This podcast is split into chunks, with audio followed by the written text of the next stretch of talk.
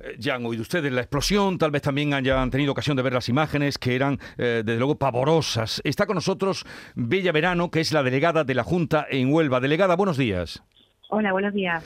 Afortunadamente podemos estar hoy hablando de lo que ha ocurrido, pero eh, con la relajación después de ver las imágenes de lo que podría haber sido eso.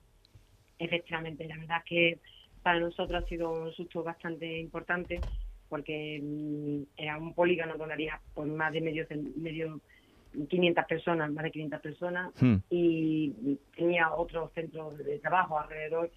Y sobre todo lo- cuando desde emergencia tenemos miedo de algo cuando hay personas por medio.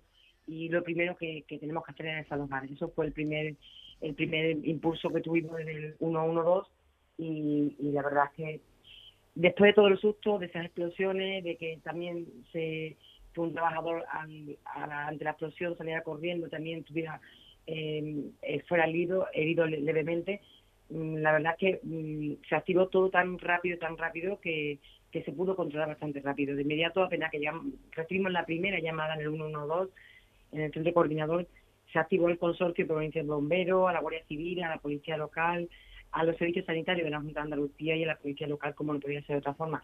Y también avisamos al grupo de emergencia de Andalucía y todo estuvo allí. Pasó todo muy rápido, realmente, y pero estuvimos, la verdad, que bastante preocupados. Eh, delegada, ¿se sabe el motivo, la causa por la que se produjo esa explosión?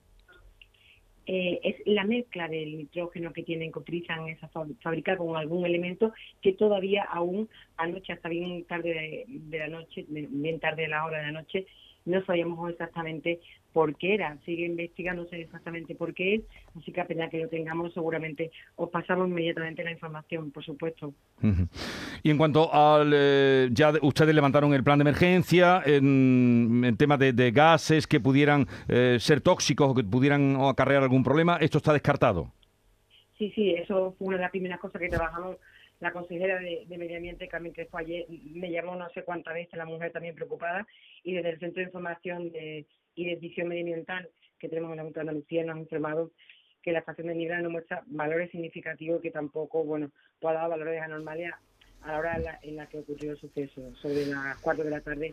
Así que mm, por esa parte tranquilo, además la pequeña nube que había ahí, como no había viento, eh, pues no se iba no iba hacia la población, por lo tanto se disipó fácilmente y bueno, pues tranquilo por esa parte también.